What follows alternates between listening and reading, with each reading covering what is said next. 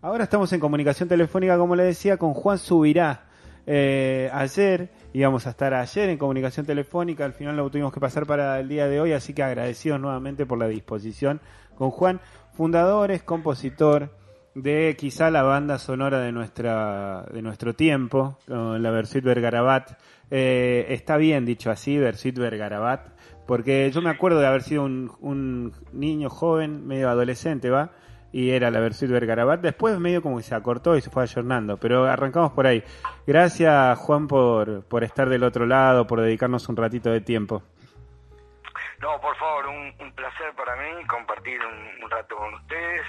Así que, bueno, este, dispuesto a, conversar de lo que sea. Bueno, eh, arranquemos por ahí entonces.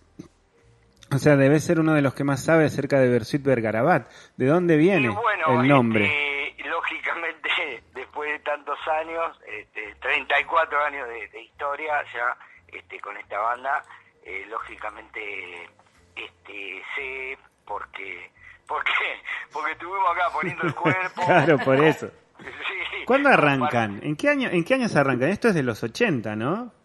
Eh, sí, sí, nosotros, mira, eh, Versuit tiene una historia propia y una prehistoria, porque la prehistoria tiene que ver con con este, un grupo de amigos este, que, del barrio de, Barracas, eh, Carlitos Martín, que es el baterista, Pepe Céspedes, el bajista, y yo, eh, este, somos amigos, bueno, desde muy pequeños. También Albertito, Venezuela, pero Alberto es más chico. Eh, el tema es que Alberto y yo íbamos a una escuela eh, y a la escuela al lado iba Carlitos y Pepe. Eh, estaba hablando de la escuela primaria, ¿no? Sí. Y, este, o sea que nos conocemos de esa época. Y Albertito era compañero de mi hermano menor.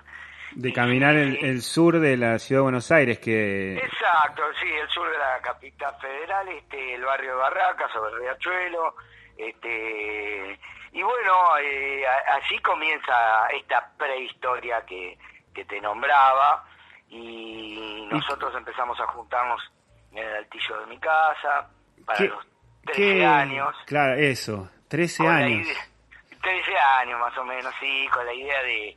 En principio, en realidad nos juntábamos a jugar, ¿no? Y, y dentro de los juegos apareció eh, jugar a hacer música y realmente está muy bien dicho jugar a hacer música porque nosotros no teníamos ningún conocimiento de la materia y tampoco teníamos instrumentos musicales. Entonces era un juego en el que nosotros hacíamos mucho ruido ahí en el altillo de mi casa, percutíamos todo lo que teníamos a mano y, y, gritábamos mucho también. Entonces todo eso para nosotros era música y y empezamos y nos grabábamos y nos escuchábamos y hasta que bueno en un momento este, este este caos empezó a organizarse.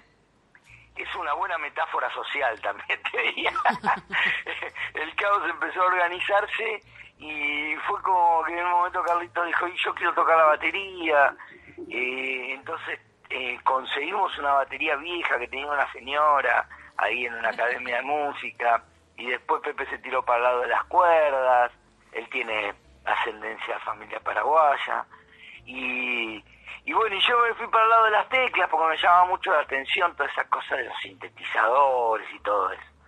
Y bueno, y ahí empezó esta, esta historia, esta prehistoria, y eh, para el año eh, 79, 80, y, y y en el año 86 más o menos, por ahí lo conocimos a, Gustavo Cordera, en un bar cultural de la ciudad de Avellaneda, muy cerquita de Barracas también, donde nos juntábamos con un grupo de chicos y chicas a tocar la guitarra, esta, esta prehistoria ahí adolescente, fines de los 70, no, no era tampoco un lugar así, un valle de rosas, digo, para andar caminando haciendo música y, y, gritando y haciendo ruido, ¿no?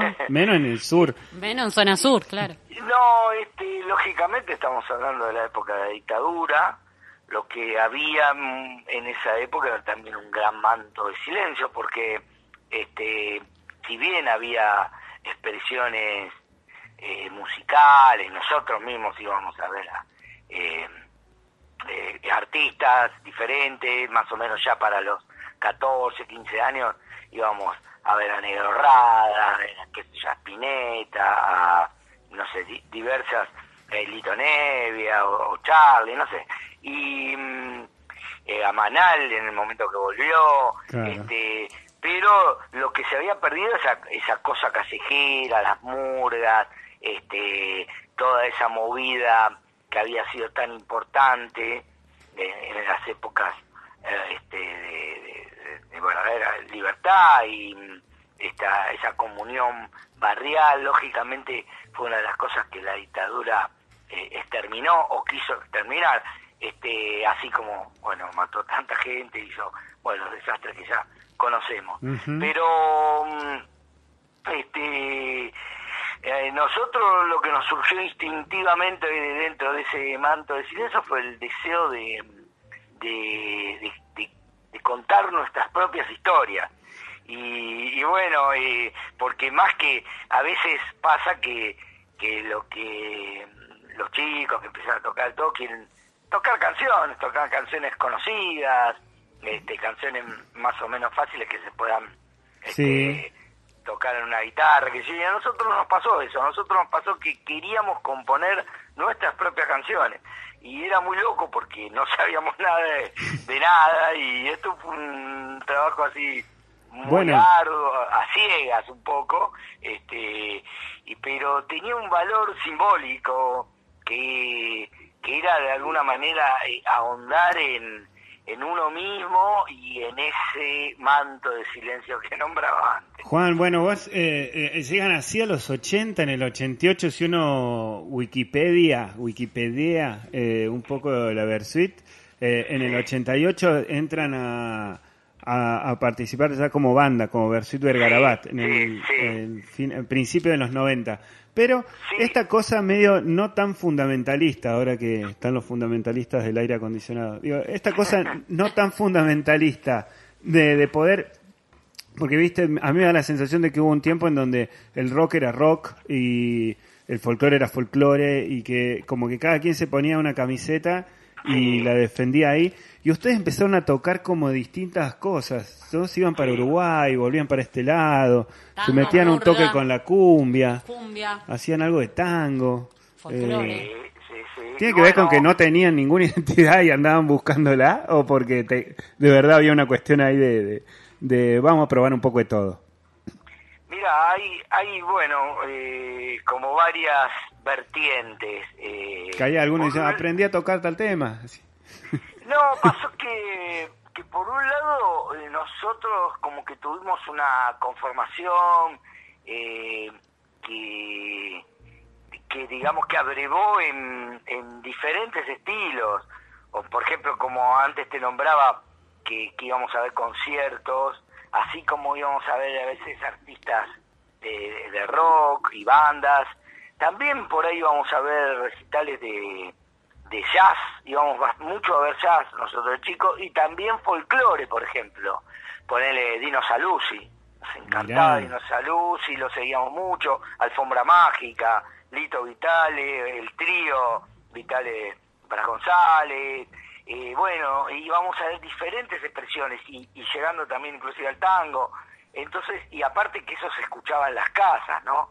Toda esta variedad musical. Entonces yo a mi papá, por ejemplo, le encantaba Guaraní, Ajá. que, que la época Horacio Guaraní, que a mí la verdad me, me encantan sus canciones, y este que la época de la dictadura se, se había puesto como difícil escucharlo porque era digamos como una expresión subversiva ¿no? Sí. de la cultura este pero mm, bueno todo eso eh, de alguna manera eh, hizo un poco nuestra formación este cultural y, y creo que eso después siempre reapareció. Y aparte Carlitos Pepe yo y Albertito también fuimos a una escuela de música que, que está en Avellaneda que se llama EMPA la escuela de música popular. Todos pasamos por ahí y en esta escuela se trabajaba el tango, el folclore y el jazz. Con los tres géneros se estudiaba y se sigue estudiando, es una escuela muy importante, que en aquella época, estamos hablando de los fines de los 80, recién había comenzado eh, un proyecto cultural muy, este, muy interesante y, venía gente de todo el país a, estudiar a la escuela, porque como era prácticamente única, este, ahora hay más, hay más eh, posibilidades, pero en esa época era prácticamente un... Entonces nosotros allí, en esa escuela, nos cruzamos con muchos chicos y chicas de todos los lugares del país, ese intercambio también de alguna manera nos ayudó mucho a crecer, ¿no? Como, como personas y a escuchar eh, expresiones muy diversas eh, del interior, este, y, y bueno, allí en esa escuela también había grandes maestros, grandes músicos. Este, así que... De ahí, viene, de ahí viene la mezcla. Claro, y después reaparece en Versuit todo eso. Al principio nosotros intentamos ser una banda de rock más o menos normal o formal, pero no lo logramos. con, con el tiempo nos fuimos dando cuenta que todo esto que traíamos eh, reaparecía y quería estar. Y era un poco, eh, este digamos, intrincado, nos da, nosotros teníamos nuestros propios prejuicios de tocar cumbia, por ejemplo, murga, candombe, y si bien en el rock eh, argentino ya en la década del 70 hubo una mezcla así de, esa fusión eh, latino y todo eso, pero ya directamente eh, tirarse a tocar cumbia y todo eso era como un poco atrevido y, daba cierto vértigo. Era medio vidrioso también para el espectador, ¿no? En esa época que también tendían a ser fundamentalistas. Mm, totalmente, porque esto que vos nombraste antes de las camisetas, en alguna época fue muy acentuado y llegaba inclusive a, a batallas campales en los conciertos y cosas así, entre los diversos, entre las diversas tribus las tribus, tal cual. Más, más menos chetos sería. Eran las tribus del rock. Eran las tribus de si tenía la, las Topper o la John Fu, ¿viste? no, te escucho bien, Jani. No, que te decía Juan, que eran las, las tribus, este, de, las agarré yo a las tribus de los 90, ¿no? Contando mi experiencia, eran las New Balance o, la, o las Topper, ¿viste? Claro, ese tipo de cómo, o sea, qué sé yo, si vos escuchabas Asumo, Divididos, bandas así, no, no podías escuchar a Soda Stereo. Tal cual. Bueno, a mí me daba, a mí me daba, este, cuando cantaban que se muera eh, que se muera Cerati, la puta madre que lo parió, yo decía no, yo no quiero, o sea, no quería cantar eso. no, canción, no la quería cantar, Juan, era como no, no, no, no me vibra. Chicos, soy hippie. tantas veces esa canción en distintos lugares. Yo lo recuerdo mucho en Rosario, especialmente este, que era muy loco y, era una cosa muy extraña, pero por momentos parecía normal porque estaba esa división y ese enfrentamiento absurdo, ¿no? Tal, cual, tal cual. Pero, existía, qué sé yo. Bueno, vos sabés que la semana pasada estuve hablando acá con mi compañero de, radio, eh, el señor Rubén Matos, y tuvimos una discusión en vivo que él dice que el rock está muriendo, que ya es viejo.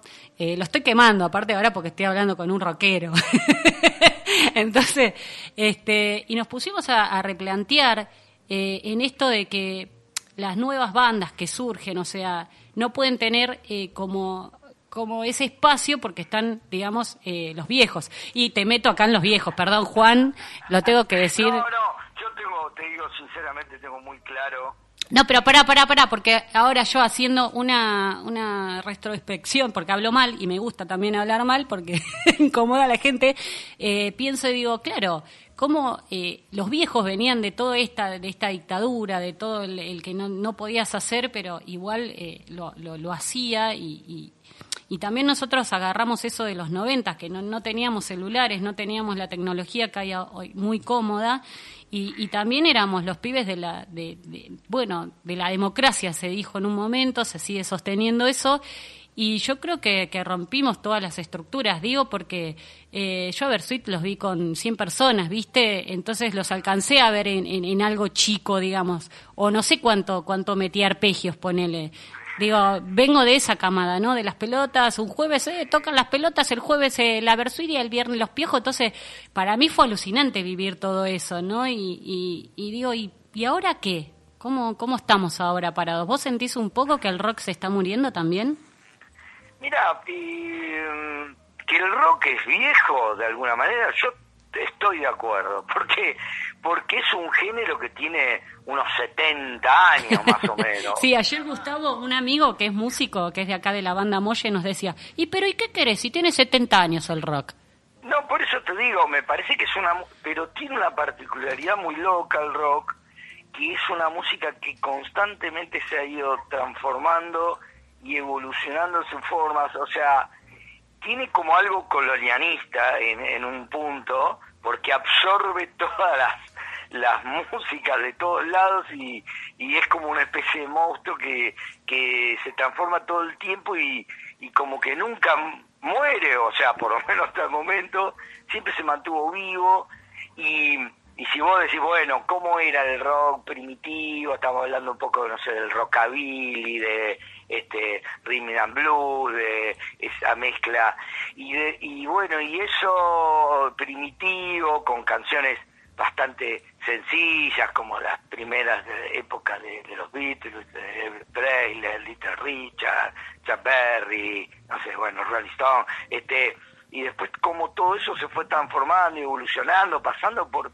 muchas diferentes etapas, el rock progresivo, por ejemplo, donde llegó un nivel de evolución y transformación increíble, donde se rozaba con por momentos con la música barroca y con la música clásica y no sé, con expresiones alucinantes para mi entender, como Emerson Lake Palmer, como Genesis, como Yes, como King Crimson, este, y, y, pasando por diferentes vertientes, este, después pasó a una etapa de síntesis con la New Wave, con el punk, con músicas mucho más elementales también, desde el aspecto formal, y luego eh, pasó también de alguna manera eh, la, música disco, este, y en nuestro país, qué sé yo, eh, diferentes vertientes mezclándose, tenés rockeros más puristas también, ¿no? Del rock, del rhythm and blues, de, pero también tenés todo tipo de expresiones variadísimas, desde el pop hasta cosas como, no sé, los decadentes, nosotros, Cadillac, Pericos, o sea, muchas eh, diferentes expresiones y, y, bueno, me parece que el rock tiene esta eh, característica tan particular. Ahora, por ejemplo, están las nuevas músicas eh, de las tribus urbanas, con toda esta cosa de hip hop y de trap y de, bueno, y todo.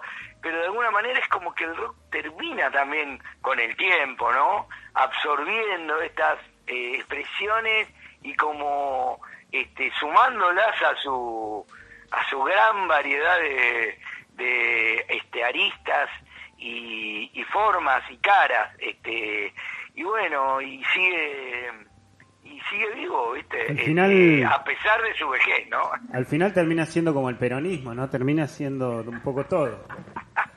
Y sí eh, sí un poco sí porque vos fijate este Perón murió hace casi 50 años, 48 años, y, y claro, y tiene sigue teniendo una importancia vital eh, dentro de, de la política argentina y, mm, y este y formó el movimiento más importante que existe en este país desde el aspecto político, ¿no? Claro.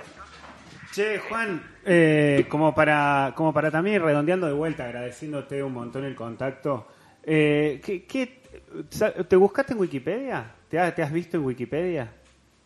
Yo nunca me busqué, nunca me busqué. Eh, nunca se encontró. Tengo, tengo miedo de encontrar. Impresionante. No sé qué dices.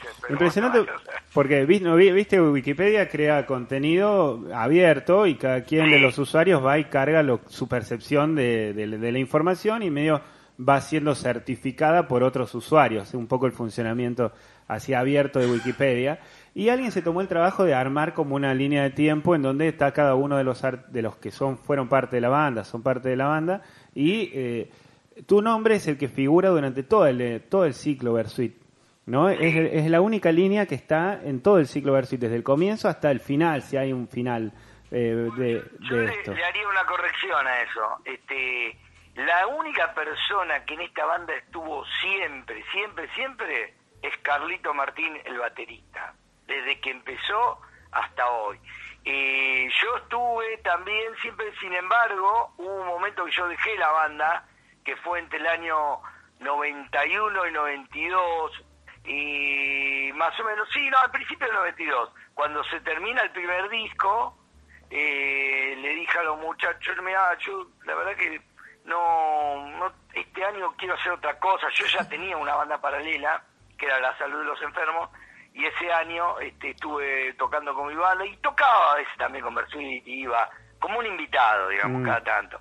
Y este, pero ese año, bueno, un suceso, un problema con Raúl Pagano, el tecladista que estuvo durante ese tiempo, que grabó también el primer disco, ni punto, Sí. y que falleció hace un par de años, eh, lamentablemente.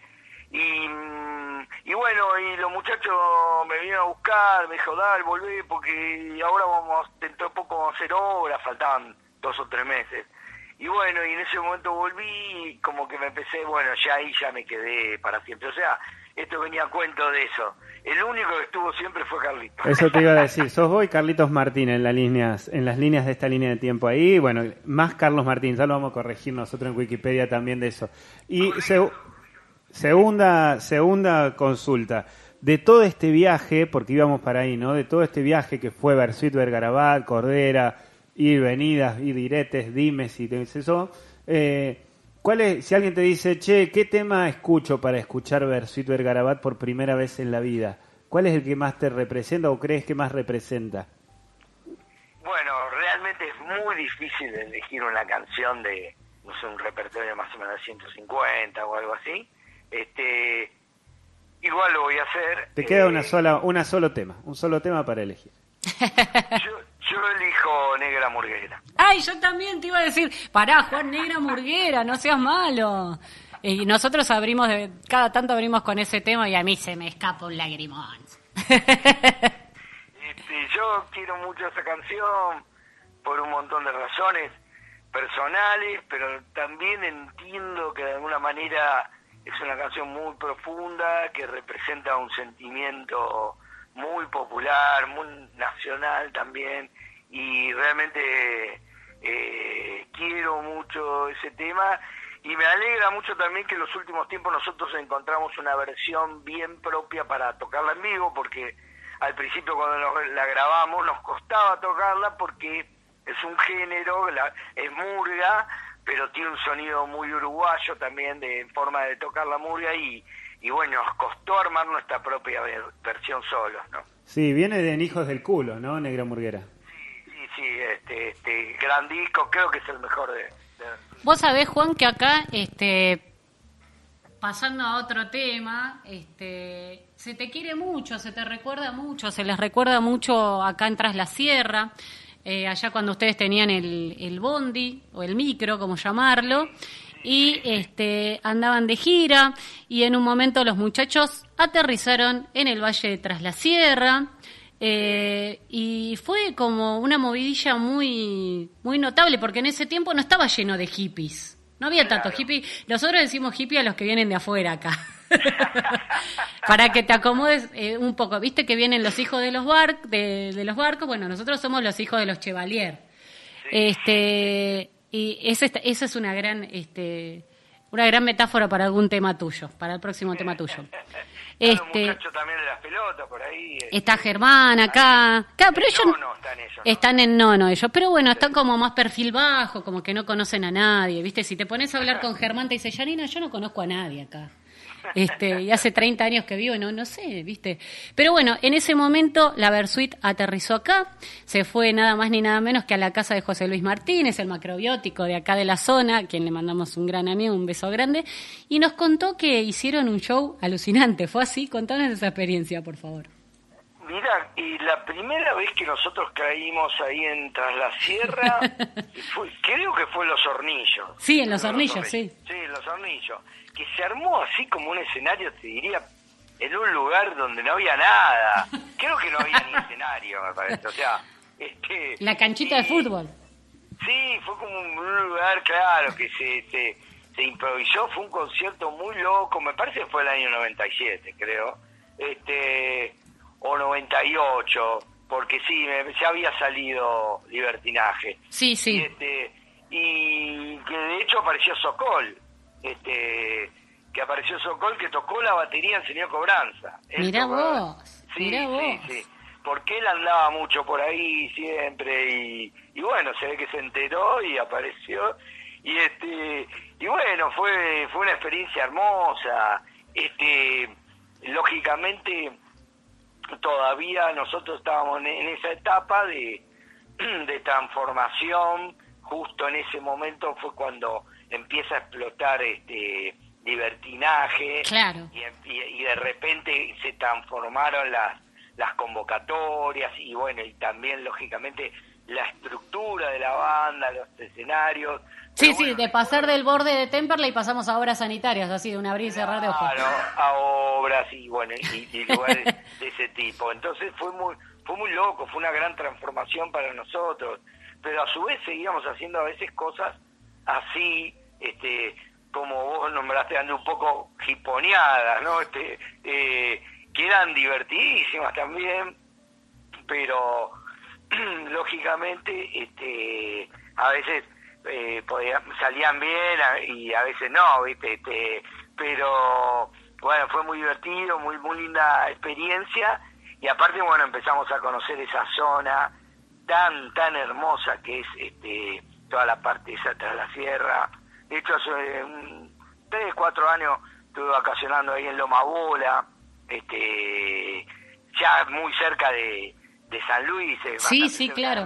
Sí, acá, Este, sí. Y bueno, y recorrí toda esa zona eh, varias veces porque, bueno, son muy, muy lindos todos los pueblos de ahí, este, San Javier, bueno, eh, Te cuento que acá está el Tras la Sierra Rock, hace seis años que se está haciendo, así que sería un placer que venga la Versita a tocar. Chicos, vengan acá, que no nos llega ninguna banda en Tras la Sierra, si tienen la, la posibilidad de tocar en San Luis o Córdoba, acuérdense de la gente de acá. no, no, te, te juro, me encantaría, aparte ya te digo, es un lugar tan hermoso, tan, este, que uno siempre quiere volver. De paso, Este, Cañazo era el mangazo, ¿viste? Che, vengan al Tras la Rock a tocar.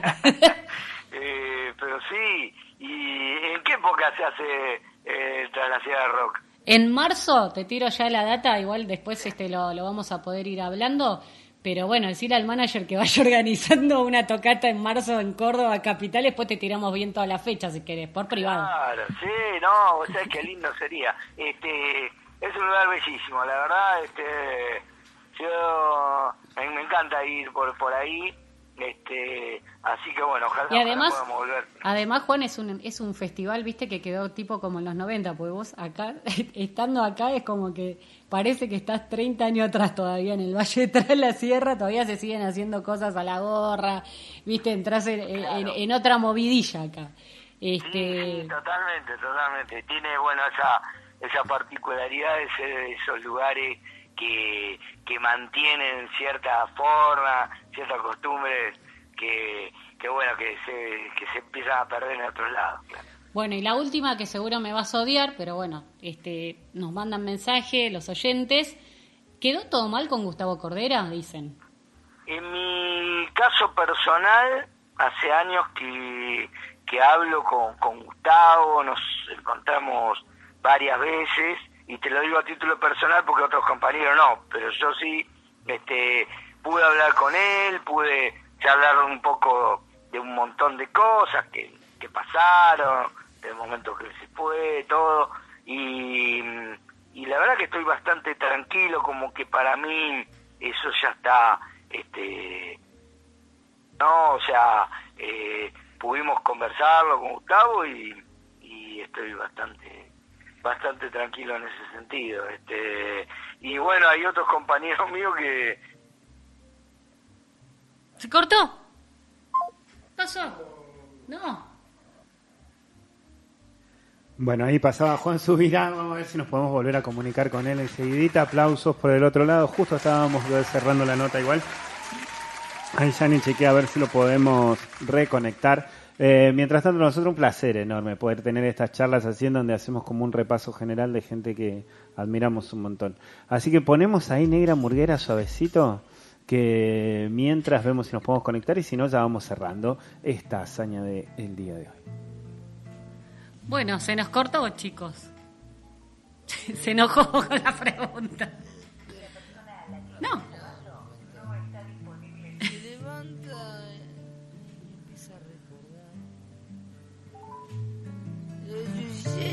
Ya lejanos de la noche anterior. Se cortó, Juan, se cortó la comunicación pasó algo muy loco, que de repente se cortó con usted y apareció mi hermana en el teléfono. Ah, te estaba llamando tu hermana. Y apareció mi hermana, le digo, pará, le digo que estoy haciendo la entrevista, le digo, y, este... Que sigue siendo, eh, sigue siendo, la, eh, o sea, es la cuñada, eh, digo, la mujer de Gustavo. Eh, de, no, espera, la mujer de Gustavo Cordera es la hermana de Pepe. Ah, bueno, me confundí de los de la Versuit. Bueno, claro, ahí está, era algo así. Bueno, así que nada, era eso, sanaron, están en... Ah, no, no, te decía, en lo personal sí, pues yo pude hablar con Gustavo y a veces volvemos, qué sé yo, a, hablar o a encontrarnos. Ya te digo, por suerte yo ya lo tengo elaborado, viste, desde mi lugar y, estoy tranquilo. Otros compañeros no, bueno, y, y bueno, cada uno esto lo hace claro. como puede, cuando puede. Buenísimo. Bueno, Juan, la verdad que queríamos cerrar la nota diciéndote, agradeciéndote por este por darnos un espacio ahí, este por tu tiempo y nada, te agradecemos un montón y te queremos mucho. Eh, la Versuit es para mí personalmente eh, fue un nada, grandes recuerdos, crecí, tuve una, una etapa muy linda con todos ustedes. Bueno, bueno, te agradezco mucho tus palabras, también les agradezco el tiempo a ustedes un gran abrazo y saludos para toda la gente de Tras la Sierra. Ahí te saluda Rubén también y bueno, y ya y te y nos despedimos con la negra murguera, ¿eh? Claro que sí, dale, dale, un abrazo muy grande y ojalá nos veamos pronto. Con todos ustedes, Juan Subirá del otro lado del teléfono, muchas gracias Juan nuevamente. Eh, se queda negra, negra murguera para separar ahí el corte y nosotros vamos con negra murguera a repensarla, reescucharla, volver para atrás un poquito y encontrar esta versión bellísima eh, de Negra Murguera antes de redondear esta salida de la hazaña por día.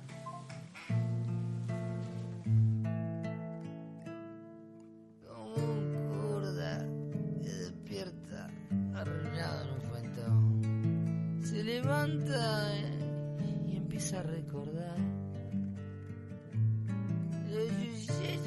ya lejanos